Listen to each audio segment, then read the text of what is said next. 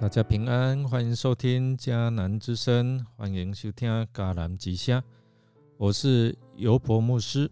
今天四月三号，我们要分享的是找到人生的价值，找到人生的价值。我们要读四诗记第六章十一到三十五节。我们先来读今天的金句。上主转向基甸，对他说：“你要尽你最大的力量，解救以色列脱离米甸人。我亲自差派你去。”四世纪六章十四节。威廉·克里是一位英国宣教师和浸信会的牧师。他是英国浸信会差会的创办人之一，在印度塞兰坡宣教期间，他将圣经翻译成包括孟加拉文、北印度文和梵文在内的多种语言。其实，在他十二岁的时候，他就选择他的第一份。啊，第一份工作就是种田。后来因为种田，使得他的脸上、手上一直生一种病，叫红斑，所以他痛得无法成眠，没有办法睡觉啊，身体也不堪负荷。所以呢，克里就放弃了种田这个务农的工作。后来，他也啊经营了这一些的园艺，做了园艺的工作，但是因为身体的缘故，后来也放弃。在经过一次的家庭会议之后，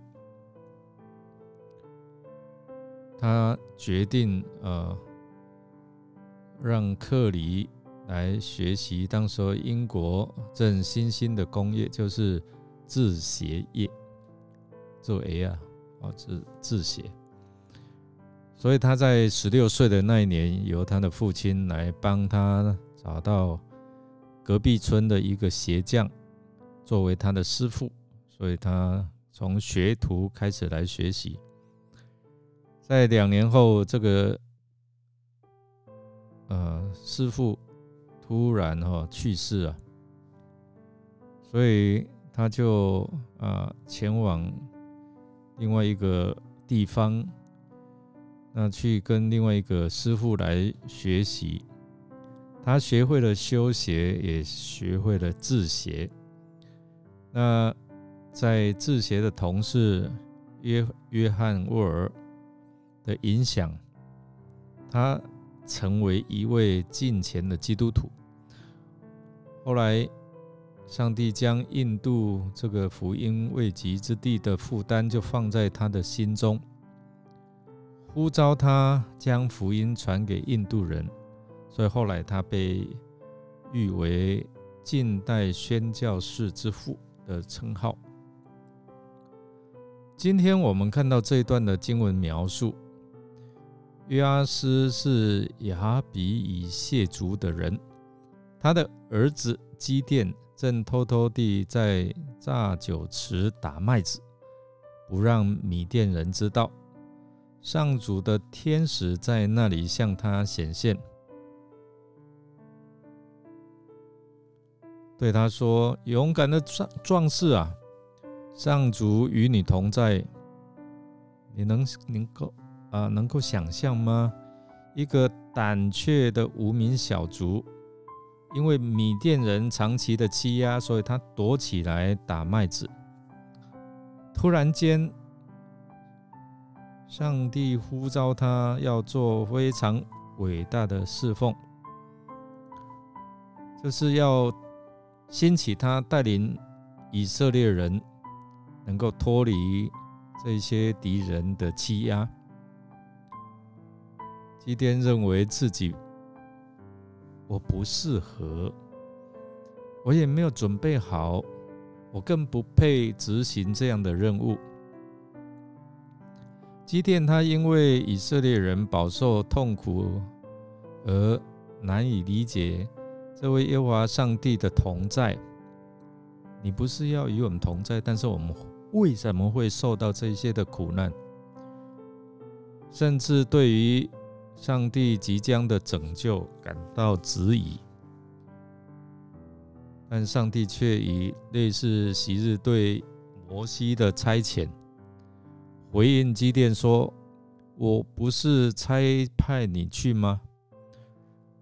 上帝借此来表达他要与基甸同在，并应许基甸会有能力来胜过这些的米甸人。但是他回应上帝说：“主啊。”我怎能解救以色列呢？我属于马拿西之族最弱的宗族，我是家里最不重要的人。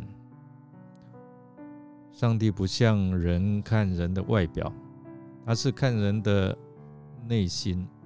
即便看见自己的贫穷微小，但上帝对他做出保证：我一定与你同在。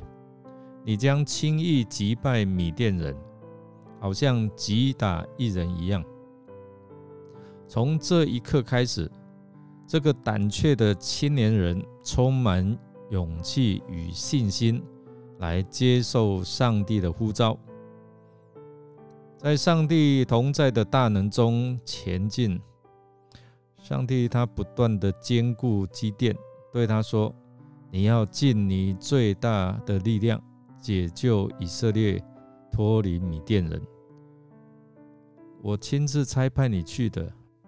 所以基甸他原本过着平淡、惧怕、不安的生活，显然他只是用消极的态度来面对外族的侵略。他盘算着我多囤积更啊更多的粮食，好避免。仇敌的抢夺，那对于仇敌恶劣的行径，基甸毫无招架之力。但是，当基甸接受上帝的呼召，他不再苟延残喘啊，残喘的过日子，而是成为化解危机的关键人物，因为他勇于接受上帝的呼召。让他找到了人生的价值。他回应了上帝的呼召，其实需要勇气和信心。想想上帝是否也呼召你来执行某个特别的任务呢？我们来默想：对于上帝呼召你，你愿意挺身而出，积极参与在上帝的事工吗？让我们一起来祷告，怜悯安慰人的主，使你在我们软弱无助，甚至是因苦难而对你有所埋怨的时候，有所质疑的时候，你依然爱我们，是你愿意呼召我们，使我们找到生命的价值，因着你应许的同在。